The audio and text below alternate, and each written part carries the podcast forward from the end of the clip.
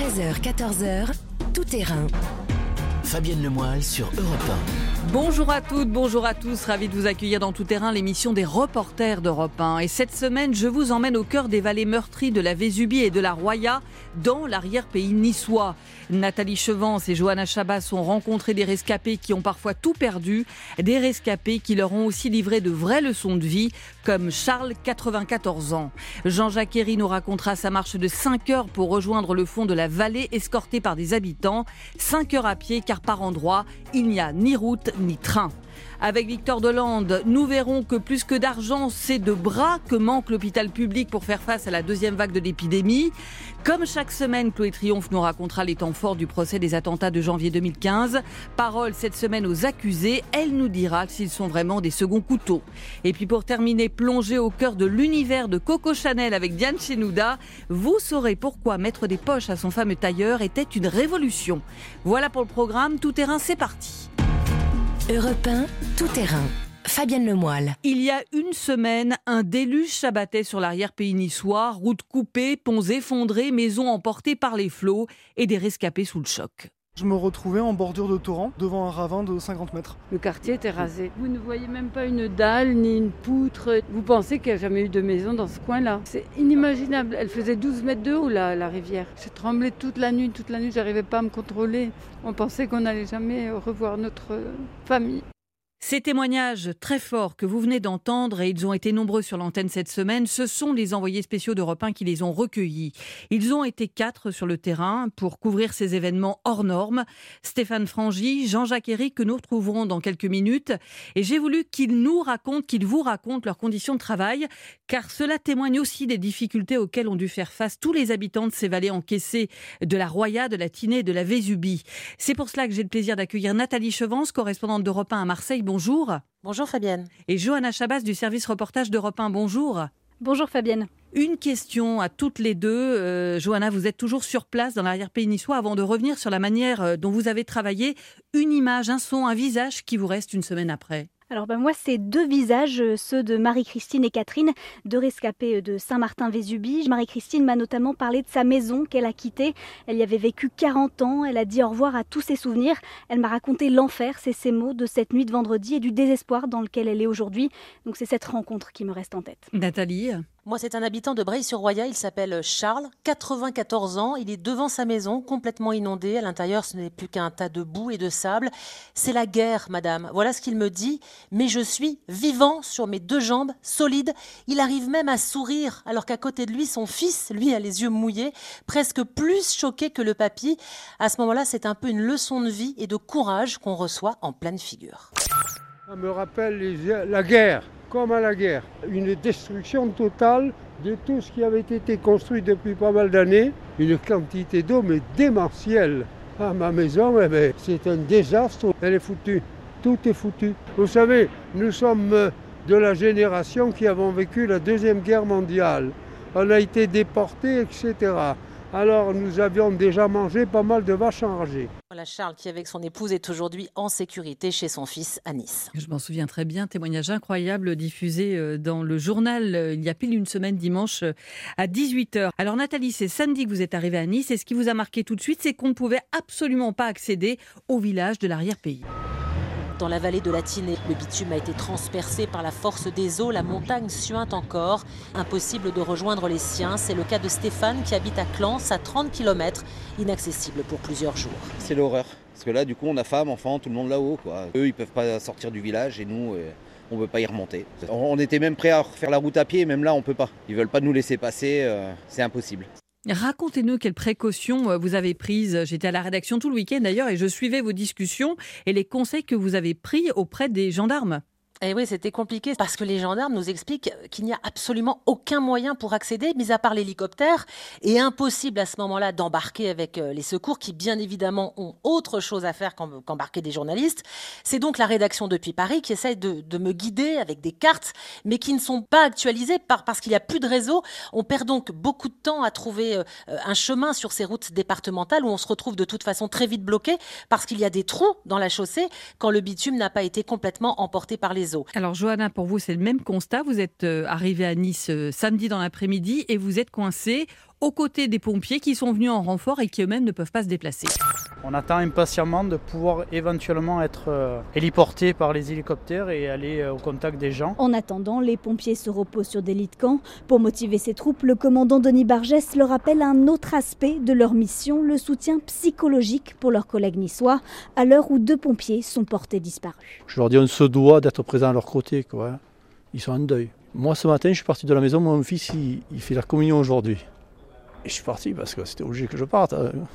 Deux des nôtres sont perdus, quoi, je pense. J'ai rien fait, mais je suis là auprès des miens. C'est vraiment incroyable cette émotion, hein. c'est rare.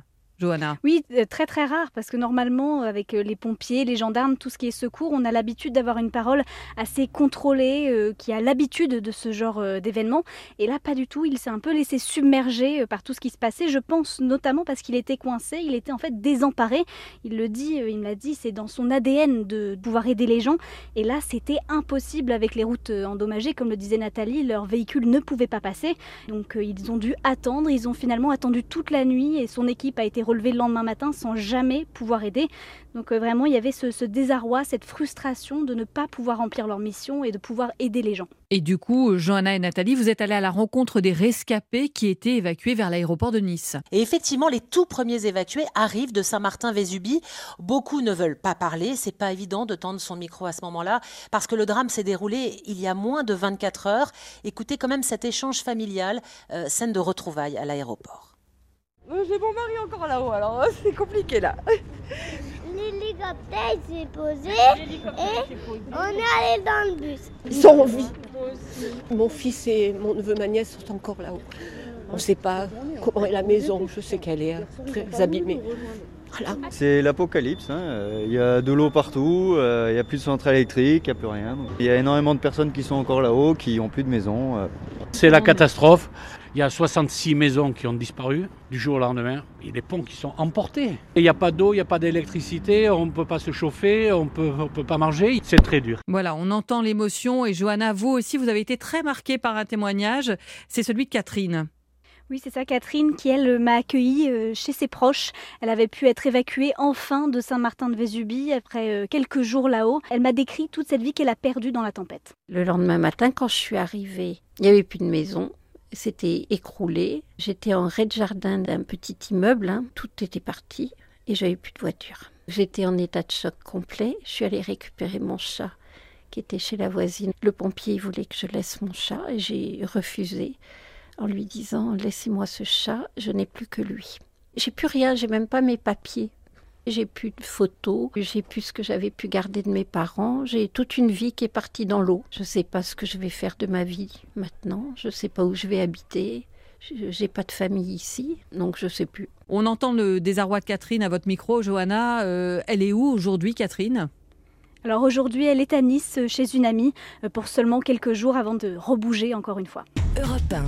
On marque une pause, vous restez avec nous Nathalie et Johanna et dans un instant vous allez nous raconter comment vous avez pu accéder à ces vallées meurtries de l'arrière-pays niçois. On sera aussi dans quelques minutes avec un autre envoyé spécial d'Europe 1, Jean-Jacques Herry. Lui il a marché 25 km à pied pour gagner le village de Tende coupé du monde. Europe 1, tout terrain. Fabienne Lemoyle. Retour dans tout terrain sur ces terribles inondations qui ont touché l'arrière-pays niçois avec des habitants qui ont peur désormais d'être oubliés. C'est ce que beaucoup ont dit d'ailleurs à Emmanuel Macron mercredi et des habitants qui se demandent aussi si ce sera tout simplement possible de continuer à vivre sur place. Toujours avec moi, Johanna Chabas et Nathalie Chevance qui vous ont fait vivre ces événements hors normes sur Europe 1. On parlait à l'instant de la difficulté d'accéder aux zones sinistrées. Nathalie, c'est finalement dimanche que vous avez pu arriver à Breil-sur-Roya. Dans quelles conditions déjà Parce que vous nous l'avez dit, pas question de prendre l'hélicoptère. Exactement. En fait, il y a deux routes pour accéder à Breil-sur-Roya. Celle depuis l'Italie, la plus directe, mais elle reste totalement inaccessible parce qu'il faut savoir aussi qu'en Italie, les dégâts sont énormes. Reste donc euh, par le côté français, par la montagne, en franchissant un col, en passant par Sospel, où là, on apprend que la route plus bas a été dégagée, elle est praticable. Je peux donc passer en voiture. Alors vous aussi, Johanna, pas d'hélicoptère et c'est en convoi avec des bénévoles que vous avez gagné euh, lundi, je crois, Saint-Martin-Vésubie. Oui, c'est ça, c'est dans un convoi de 10 camionnettes. J'étais avec deux agents techniques du service des sports de la métropole. Ils avaient pris leur propre véhicule. Donc on faisait évidemment très attention. On allait tout doucement pour éviter bah, les câbles électriques qui pendaient au-dessus de nous, des arbres qui étaient complètement effondrés sur le bas-côté. Les gendarmes nous ont laissé passer parce que justement on était un convoi avec des denrées alimentaires qu'on allait apporter à Saint-Martin-de-Vésubie notamment, qui était complètement jusque-là enclavé. Et pour prendre la mesure de ce que vous découvrez quand vous arrivez, on va écouter un extrait de votre reportage. C'était lundi soir dans le journal de 18h. Des maisons en partie suspendues dans le vide, des chalets au bord du précipice et des ravins de plusieurs dizaines de mètres. La scène est apocalyptique. Corinne peine à reconnaître son village. Le choc total. J'ai mis euh, quelques secondes à me dire, mais euh, en fait, euh, il n'y a plus station-service. Il n'y a plus de maison, il n'y a plus la Syrie, il n'y a plus le stade. C'est démentiel. Je comprends pas en fait. Le courant a été tellement puissant que 39 maisons ont été emportées, ainsi que la moitié du cimetière. Des cercueils commencent à remonter à la surface. Au village, les rescapés se retrouvent devant la mairie pour s'entraider car pour l'instant ils n'ont plus rien. Christiane essaye de se débrouiller. On arrive euh, grâce à une source à avoir de l'eau. Quand il pleut on met des seaux, euh, on n'a plus de lumière. Les congélateurs euh, tiennent encore un peu. On espère qu'on va nous aider. Voilà, le système D, c'est quelque chose qui est énormément revenu dans tous vos reportages cette semaine. vous, Nathalie, à Breil-sur-Roya, vous allez découvrir des habitants qui se sentent totalement abandonnés, vous m'avez dit, et même en colère d'ailleurs. Ah oui, c'est très marquant avec euh, ces habitants qui sont même soulagés de voir quelques journalistes parce que c'est vrai que la plupart des médias, au début, se sont concentrés sur Saint-Martin-Vésubie parce qu'il y avait des images de la catastrophe euh, qui avaient pu être diffusées, alors qu'à Breil-sur-Roya et dans les villages plus au nord, très peu de témoignages. Et le premier à lancer un appel au secours, eh bien, c'est le maire Sébastien Olaran, tout jeune élu, choqué, un peu en colère aussi, avec ce sentiment d'avoir été délaissé par rapport aux autres vallées, du moins dans les premières heures je ne peux même pas vous dire ce que je ressens. Un cataclysme. Et surtout, je ressens euh, un gros sentiment d'isolement. Nous sommes entièrement euh, coupés euh, de tout moyen de communication, notamment téléphonique, et nous avons un grand besoin de savoir ce qui, à l'extérieur, est organisé pour nous venir en aide. C'est un appel au secours. Nous manquons de tout actuellement. Hein. Nous manquons d'eau, nous manquons d'électricité, nous manquons de carburant. Nous avons aussi besoin de pouvoir communiquer entre nous. C'est extrêmement grave. Il faut rétablir les réseaux téléphoniques, mobiles. Nous avons des quartiers entiers de la commune de Breil pour lesquels il n'y a plus aucun accès, ni routier, ni piéton. Alors juste une question question pratique. Pour diffuser votre reportage, euh, il fallait trouver du réseau. Impossible de le faire, j'imagine, depuis le village et oui, nous sommes tous hein, logés à la même enseigne, hein. pas d'électricité pour recharger le matériel, pas de réseau, donc impossible de communiquer avec la rédaction. Il fallait donc euh, remonter le col et gagner Sospel 40 minutes aller, 40 minutes retour pour avoir enfin du réseau. Pareil pour vous, Johanna, juste un mot, on entend hein, ce balai d'hélicoptère, euh, ça continue dans la vallée, effectivement, c'est incessant désormais, il tourne autour de vous là. Ah oui, c'est assez impressionnant. Euh, là, j'ai des hélicoptères euh, au-dessus de moi euh, depuis plusieurs heures et c'est quelque chose qu'on remarque tout le temps dans les routes de la vallée. Il y a toujours des camions de pompiers, des camions de secours, des camions pour remettre des générateurs électriques. Et on sent que cette vallée a toujours besoin de cette aide, que ces hélicoptères sont pas prêts de partir. Il y a aussi des rencontres, on l'a dit, qui vous ont marqué. Et vous, Nathalie, il y a ce pompier, et ça paraît incroyable, qui en a oublié qu'il avait failli perdre la vie. Oui, c'est un pompier volontaire de la caserne de Sospel que j'ai rencontré en tournant un reportage sur cet élan de générosité qui a commencé très tôt à se mettre en place dans la vallée. Il était en train de participer à une collecte de vêtements.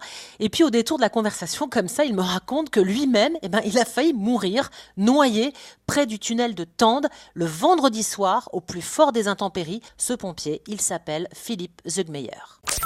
On a senti des tremblements. Il y a un morceau de la route qui est parti et on voyait euh, la rivière qui montait, qui montait, avec des, arbres complets, des, des rochers. C'était l'horreur, quoi et il y avait 70 mètres de vide. On est rentré dans le tunnel, on a voulu évacuer par l'Italie. Impossible parce que l'eau commence à rentrer. Donc avec mes trois collègues pompiers, on a récupéré un berger et malheureusement il a perdu son frère qui a été emporté par une vague. Et donc après, ben, comme on était bloqué, on, on s'est réfugié dans le tunnel. Et c'est des plongeurs euh, sapeurs-pompiers d'Italie qui sont venus nous récupérer à 2h le matin. Vous vous dites, euh, je reviens de loin? On avait peut-être une bonne étoile. Voilà ce pompier qui reste très hmm. modeste hein, et pudique dans son commentaire. Une euh, dernière question à toutes les deux, Nathalie Chevance, euh, Johanna Chabas. Vous pensez que les habitants sont prêts à rester euh, Est-ce que les gens vraiment ont envie de revivre dans cette vallée? Alors ça dépend, je pense, beaucoup des conséquences immédiates de la tempête pour ces rescapés. On entendait Christiane tout à l'heure qui avait tout perdu, qui à l'âge de 65 ans doit tout reconstruire. Et donc pour elle, ça lui semblait impossible de pouvoir un jour remonter. Nathalie? Bah, Moi, c'est pareil, hein, c'est des sentiments un peu mêlés, notamment avec ceux qui ont subi moins de dommages, qui restent très attachés à cette vallée de la Roya, qui est extrêmement belle, sauvage, préservée. Il n'y a pas énormément de tourisme, pas de station de ski, on y passe, on s'y promène, et c'est un peu le problème pour les commerçants, les hôteliers que j'ai pu rencontrer, qui se demandent s'ils verront de nouveau du monde bientôt, quand les clients pourront-ils revenir. Par exemple, ils travaillent aussi avec la clientèle italienne, ça peut prendre des mois, voire des années pour tout remettre en état, et puis les infrastructures, il n'y a plus de camping, plus de piscine, tout a été emporté. Et le maire de Breil a déjà posé le problème. hein. Est-ce qu'il faut reconstruire au même endroit le long de ce fleuve, dans cette vallée encaissée? C'est effectivement toute la configuration qui est à revoir. Merci beaucoup à toutes les deux d'avoir été avec nous dans Tout Terrain. Merci Fabienne. Et dans un instant, euh, nous serons avec Jean-Jacques Herry, envoyé spécial dans la vallée de la Roya, qui lui va nous raconter euh, ses 25 km de marche pour accéder au village de Tende, comme les habitants. Europe 1, tout terrain. Fabienne Lemoyle. Et on poursuit notre plongée au cœur des vallées meurtries par les inondations dans l'arrière-pays niçois. On prend la direction de la Roya pour retrouver Jean-Jacques Herry. Bonjour Jean-Jacques. Bonjour Fabienne. Vous venez tout juste de descendre de l'hélicoptère. Vous vous trouvez où précisément? Je suis euh, à Breil-sur-Roya désormais, donc c'est un peu plus bas euh, dans la vallée par rapport à, à Tende. Et euh, voilà, je suis arrivé en hélicoptère tout à l'heure. Effectivement, ça m'a pris environ euh, 10 minutes de vol. Alors 10 minutes de vol, rien à voir avec la longue marche que vous avez dû faire pour rejoindre Tende mardi dans le fond de la vallée. Car comme beaucoup d'habitants, c'est à pied que vous avez rejoint le village. Combien d'heures de marche pour combien de kilomètres? Euh, combien de kilomètres? Franchement, je sais pas exactement. Euh, je dirais au moins, au moins 20, ça c'est sûr, sans doute, euh, plus. sur une route qui évidemment n'est pas droite puisque la route est cassée. Et puis, combien de temps? Je pense que c'était 5, 6 heures de marche. Plus près des 6 heures de marche, je pense. Alors évidemment, on ne part pas à l'aventure comme ça. Euh, Racontez-nous avec qui euh, vous avez fait la route et je crois que c'était des gens qui connaissaient bien la vallée justement. Oui, tant mieux, hein, parce que moi, il y avait des moments où je savais pas par où passer. Sur quand vous avez plus de route, euh, ça devient compliqué. Il faut passer par des chemins sur les côtés, etc. Et c'est deux personnes qui s'appellent Virgile et Gwenaël et que j'ai rencontrées en fait juste en bas à Breuil-sur-Roya, dont, je suis parti, et qui essayaient de remonter pour aller jusqu'au au village de la Brigue. C'est juste à côté de Tende. Eux, ils marchaient assez vite. Ils étaient chargés. Ils avaient ce qu'il fallait pour, euh, pour manger et pour boire. Mais par rapport à moi, et- et qui avait tout mon matériel à porter, bah, ils pouvaient marcher beaucoup plus vite. Et finalement, ça m'a servi parce que j'ai suivi. Et on est monté dans un paysage de dé- désolation qu'on découvrait. euh, Eh euh, bien parce que- justement, on va écouter euh, Jean-Jacques ce cheminement puisque vous l'avez raconté au moment même où vous cheminiez dans la vallée. Ah ouais, bah là c'est bien coupé là aussi. Hein. Il était où le pont alors en fait? Bah le pont il rejoignait là, regarde Ouais, en juste face. là, ouais, ouais. Et là il y a quoi? Il y a 20, 25 mètres. hein. Ouais, on a un peu du mal à se réimaginer euh, ce que c'était avant. C'est tellement en mille morceaux que. Il n'y a plus rien quoi. Ah ouais, ouais. Plus on monte, euh, plus c'est carnage. hein. Putain. faut imaginer que la- la route traversait complètement la rivière. Et euh, bah là, il y avait- il y avait une bâtisse qui avait été refaite euh, il y a quelques années. Il n'y a plus rien. Plus rien. Là, ce qu'on entend, c'est euh, la Roya et vous me disiez, bah pff, juste, euh, on la reconnaît même pas quoi. Ah ouais, on la reconnaît pas du tout. hein. Actuellement, ça fait euh, quasi 50 mètres de large. Euh, Le lit normal, il faisait euh, tout juste 10 mètres. C'est une catastrophe. Est-ce qu'on arrivera à s'en relever? J'en sais rien. Il faut comprendre que la route a complètement disparu. Alors un coup, on est obligé de passer euh, par des chemins de randonnée dans la montagne, euh, et puis parfois, il faut remonter sur la voie ferrée qui est à peu près préservée. Donc c'est par là qu'on est passé pour pouvoir avancer, remonter dans la vallée. Sur la route, il y avait, des branchages partout. euh, Il y a eu encore quelques éboulements qu'on a pu entendre et voir même pendant qu'on marchait. Enfin, honnêtement, j'avais jamais vu ça. Le macadam était complètement plié comme s'il y avait eu un tremblement de terre. C'était assez incroyable de se retrouver dans ce paysage désolé et survolé par le bruit des hélicoptères parce qu'évidemment, le pont aérien avait commencé euh, pour ravitailler les villages. Vous vous progressiez dans la vallée vers euh, Tende et des gens descendaient euh, la vallée et vous avez fait des rencontres comme un exode. Oui, absolument. hein. J'ai rencontré notamment David, sa femme Charlotte et leur fils Isaac, 5 mois, qui était dans les bras de sa maman. Et en fait, ils avaient rien d'autre qu'un vélo et des affaires qui étaient montées à l'arrière. Ils avaient décidé de quitter leur village de Saorge parce que tout simplement, il n'y avait plus d'eau, plus d'électricité et ils se voyaient mal rester là. On fait une exode euh, climatique et on ne peut plus rester là. Donc on redescend joindre notre fille qui est sur la côte qui a deux ans et demi avec mamie qui était en vacances heureusement.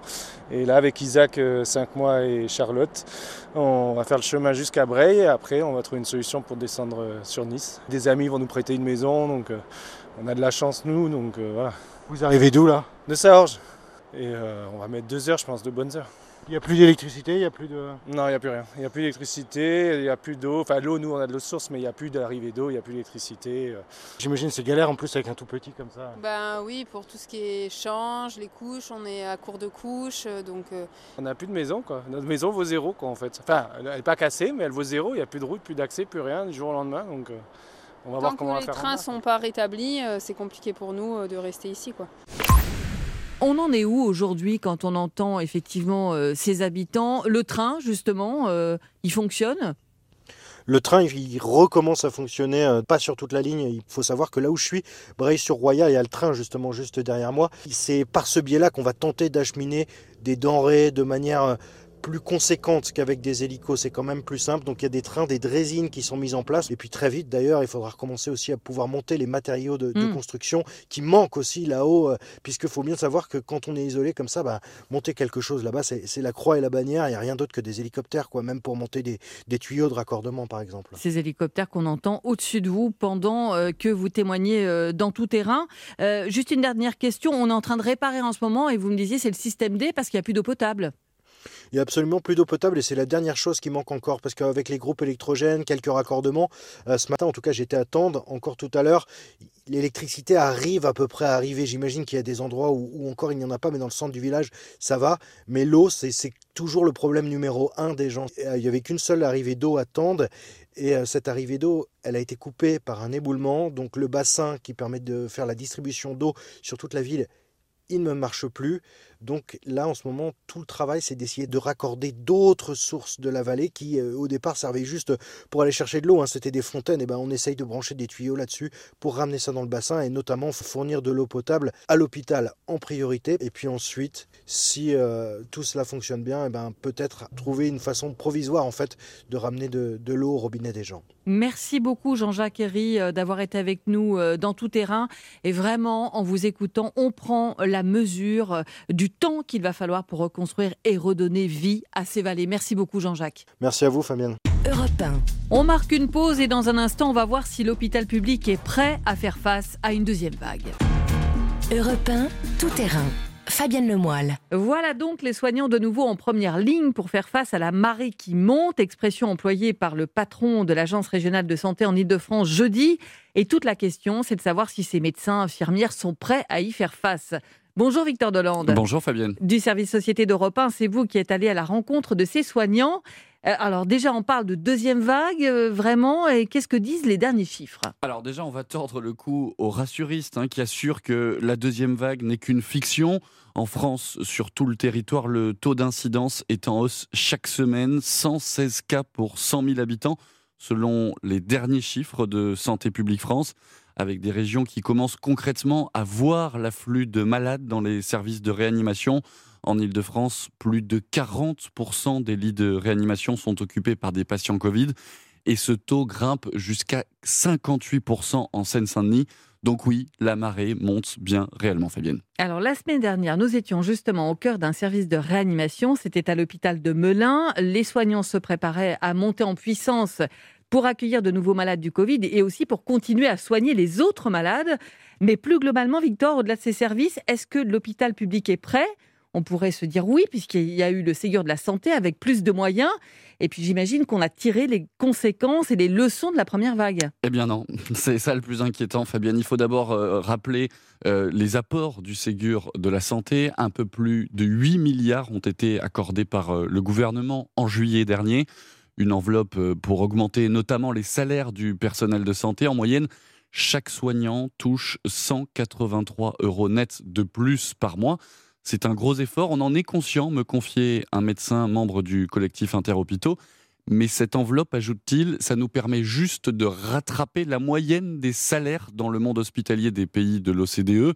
Et surtout, les soignants dans les hôpitaux voient de plus en plus de trous dans les plannings. Et avec l'épidémie qui repart de plus belle, Nicolas, aide-soignant à l'hôpital Tenon à Paris, s'inquiète. On appréhende beaucoup parce que notamment dans mon hôpital, euh, pour la première vague, on était, on a fait que du Covid. Donc ça veut dire qu'il y a des services qui ont fermé avec, avec des, des hospitaliers qui sont venus en renfort. Mais aujourd'hui, ce ne sera pas la même chose. On va garder une activité non Covid. Donc ça veut dire que c'est des personnels qui ne vont pas pouvoir venir nous aider. On se demande qui va nous aider. L'une des grandes questions pour cette deuxième vague, c'est de continuer à soigner des malades euh, qui ne sont pas des malades du Covid. On a entendu Martin Hirsch cette semaine expliquant qu'il ne fallait pas avoir à prioriser telle ou telle pathologie. Oui, la consigne est claire. On essaiera de déprogrammer le moins possible les autres opérations, comme ça a été le cas lors de la première vague. Et puis, impossible aussi de compter sur les renforts des autres régions, car elles sont de plus en plus nombreuses à être touchées par le Covid. Lors de la première vague, trois régions ont été touchées, l'Île-de-France, les Hauts-de-France et le Grand Est, mais ce n'est plus le cas cette fois, puisque toutes les régions connaissent une augmentation euh, des contaminations. Pas de renfort donc, et des problèmes aussi pour recruter, comme le constate Sabine, manipulatrice en radiologie à l'hôpital Tenon. Au mois de janvier, on va être à 40% d'effectifs en moins. C'est presque la moitié de l'effectif en moins euh, sur euh, l'hôpital Tenon. On a demandé du renfort, sauf qu'on a du mal à recruter également. Ça me fait peur, je ne sais pas comment on va s'en sortir. Je le dis franchement, je ne sais pas. Voilà, on entend l'inquiétude de cette manipulatrice en radiologie. Euh, il y a donc des difficultés de recrutement, ce qui est un problème, on va dire, constant, hein, structurel, hein, au niveau de l'hôpital public. Des renforts qui ne seront pas forcément là pour la deuxième vague. Et ce n'est pas tout, il y a encore d'autres facteurs, euh, Victor, qui plombent l'hôpital public? Oui, et en premier lieu, les conditions de travail. Le problème, là aussi, n'est pas nouveau à l'hôpital public, il est structurel, mais il est encore plus criant en temps de crise, comme l'explique Anne Gervais, hépatologue à l'hôpital Bichat à Paris et membre du collectif Interhôpitaux.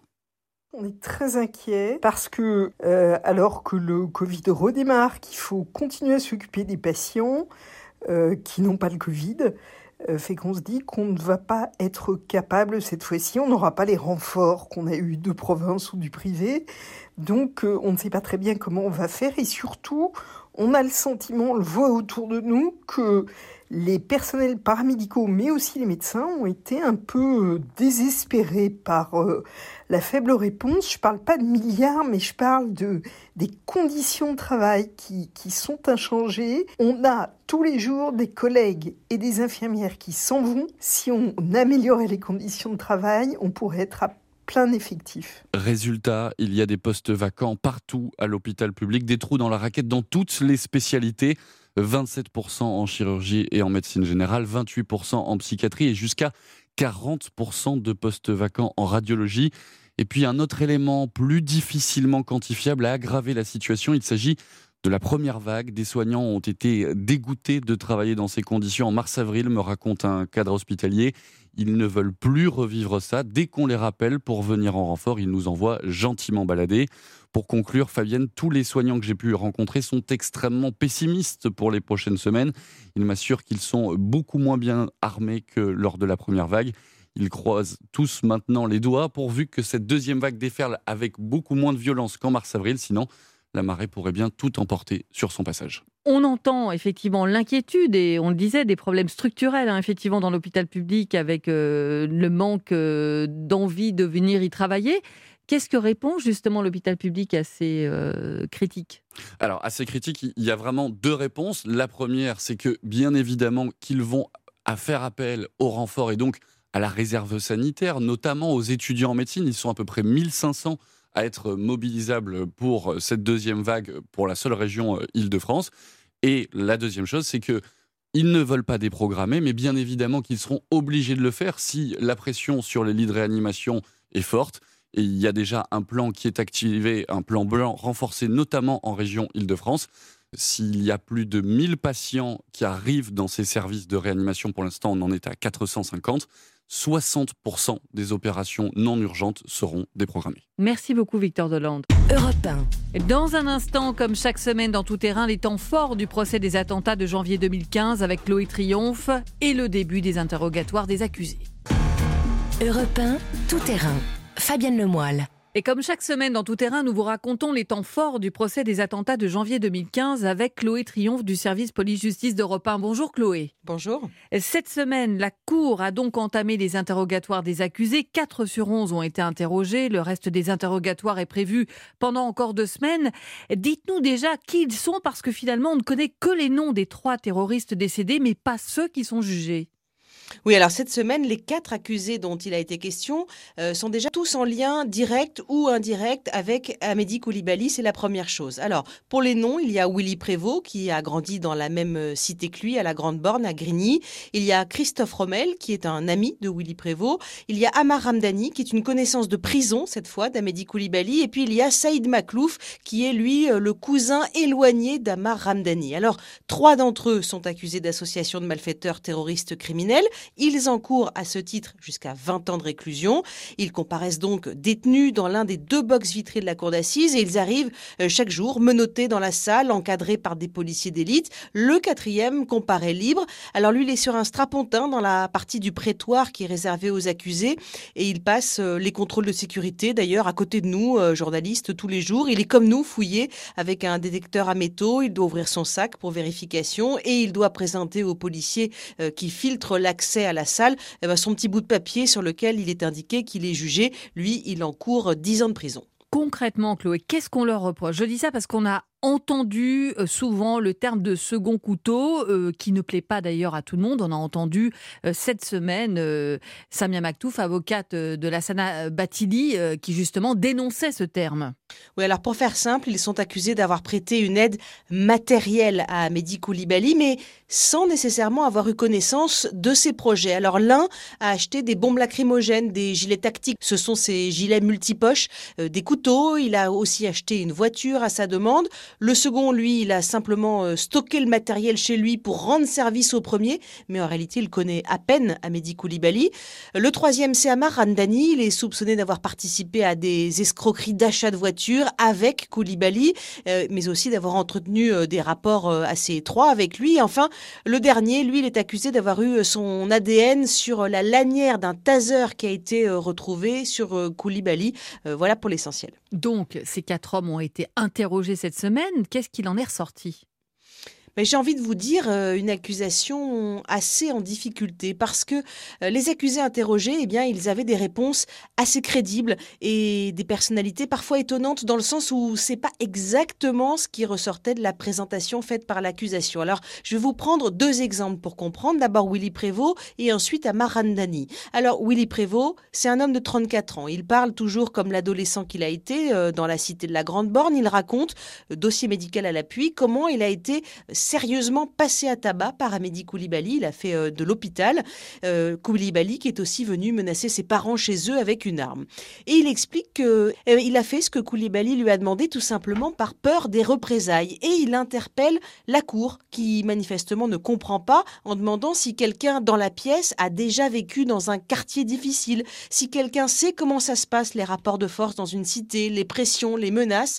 C'est exactement ce qu'avait résumé son avocat, maître Hugo Lévy, à la sortie de l'audience. Il a été établi qu'il avait fait l'objet d'une agression très violente qui, pour ainsi dire, a fixé la nature de ses relations avec Koulibaly, c'est-à-dire des relations empreintes d'une crainte certaine. Donc le meilleur moyen pour lui de se sortir de cette emprise de Koulibaly, c'est d'aller euh, chercher cette Renault Scénic, d'aller enlever euh, le, tracker de la moto. La seule question qu'il se pose à ce moment-là, lorsqu'il fait ses achats, c'est autant faire ce que Koulibaly me demande, donc des actes qui sont en eux-mêmes licites, parce que, euh, sous-entendu, tu connais le tarif si tu ne t'exécutes pas.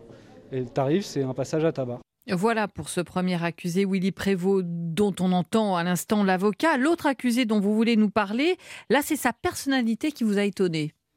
Oui, franchement, je parle d'Amar Ramdani qui est soupçonné d'avoir été assez proche de Koulibaly, puisqu'ils se sont connus en prison et qu'ils sont restés en contact euh, à la sortie pour des escroqueries qu'ils ont réalisées ensemble. Lui, on l'a présenté euh, comme un des membres de la secte de la buanderie. Je mets ça entre guillemets dans la voix. Euh, c'est un témoin qui avait indiqué cela, et cela a été d'ailleurs lu dans le dossier comme le signe d'une radicalisation en prison de tous ceux qui travaillaient à la buanderie avec Koulibaly. Bon, eh bien, on a vu à l'audience un homme intelligent, insolent, charmeur, provocateur aussi. Il a même été jusqu'à demander sur le ton de la plaisanterie à une avocate de la partie civile s'il la troublait. Et puis on a vu défiler à la barre des témoins deux de ses ex-conquêtes. On l'a entendu répondre avec aisance et parfois avec impertinence, il faut le dire aussi, à toutes les questions de fond. Bref, en matière de radicaliser. Franchement, on ne s'attendait pas à ce type de personnage. Euh, pour les parties civiles, eh bien, c'est simplement parce qu'il est un bon menteur, intelligent, mais pour sa défense, qui est portée par maître Daphné Pugliesi, cet argument est de mauvaise foi. Mon client est quelqu'un qui est allé à l'école de la République, hein, qui a effectivement une certaine aisance, qui est intelligent. Euh, mais il ne faudrait pas non plus qu'on vienne le lui reprocher. Alors on vient dire oui, mais alors il le répond trop bien. Oui, mais alors quand on est idiot, on le répond trop mal. Alors on ne sait jamais finalement. Quand c'est bien, c'est trop bien. Quand c'est mal, c'est trop mal. Force est de constater qu'étant innocent, il ne peut apporter que des réponses qui sont précises. Ça ne relève pas de l'intelligence, ça relève surtout de, de ce qu'il se dit être innocent dans cette procédure. Et donc forcément, il a réponse à de nombreuses questions. Du coup, on entend ces avocats de la défense. Comment le prennent les parties civiles? Honnêtement, pas très bien, hein, parce que certaines ont le sentiment que l'accusation ne tient pas son rôle et du coup, elles comblent ce qu'elles estiment être un vide. Euh, d'autant que sur les 89 avocats de partie civile dans ce dossier, on va dire qu'il y en a moins d'une dizaine qui montent au créneau régulièrement à l'audience. Et puis en plus, tous ne sont pas sur la même ligne. Certains veulent insister sur l'aspect idéologique. Ils veulent absolument faire dire aux accusés, mais aussi même parfois aux témoins qu'ils vivent ou qu'ils baignent dans une idéologie antisémite et islamiste radicale. Et ça n'est pas toujours suivi de réussite. Merci beaucoup, Chloé Triomphe. On verra ce que donneront les prochains interrogatoires, puisque cette semaine, c'était quatre accusés qui ont été interrogés. les deux prochaines semaines, ce sera donc la suite. Merci à vous. Merci. Europe On marque une pause et pour terminer, je vous emmène dans un instant au musée de la mode au Palais Galliera qui célèbre Coco Chanel. Vous découvrirez pourquoi la créatrice a tenu à mettre des poches à son célèbre tailleur. Europe tout terrain. Fabienne Lemoyle. Et pour terminer tout terrain, je vous emmène dans le temple de la mode, le palais Galliera, qui vient de rouvrir ses portes après deux ans de travaux. Bonjour Diane Genouda. Bonjour Fabienne, bonjour à tous. Et le musée de la mode a décidé de frapper fort. Il rend hommage à celle qui a libéré euh, le corps des femmes, Gabrielle Chanel. Ça peut paraître incroyable, Diane, mais une telle rétrospective, c'est une première. Bah oui, c'est quand même assez fou de penser en effet qu'il n'y a pas eu une telle exposition euh, avant, euh, car Chanel, eh bien, c'est quand même iconique, évidemment. Hein. Alors, ce qu'on voit très clairement dans cette rétrospective, qui s'appelle quand même Chanel manifeste de mode, eh bien, c'est de voir justement à quel point Coco Chanel a été révolutionnaire. Hein. On est dans les années 1910. Elle a été la première femme à avoir libéré le corps de la femme, comme l'explique très bien Véronique Belair, l'une des commissaires de l'expo. C'est la première euh, à avoir imaginé, pensé une nouvelle élégance féminine qui est fondée sur le confort, le naturel, euh, la fluidité, la légèreté. C'est radicalement différent. Peut-être parce que c'est aussi une créatrice qui est une femme, qui porte sa mode, qui ressent euh, à travers son corps, voilà ce que, ce que ça veut dire, cette liberté. Elle fait une proposition radicalement différente dans les années 10. Et on est là devant la fameuse marinière hein, qui date là de 1916. Elle est en jersey de soie. Euh, c'est un tissu très fin, très fluide. Et la coupe est extraordinaire quand vous le portez, vous le drapez, vous nouez cette ceinture autour de la taille et vous le portez comme vous souhaitez. Et c'est très beau aussi en volume avec ce grand col marin qui retombe dans le dos. Donc ça, pour l'époque, c'est quand même radical.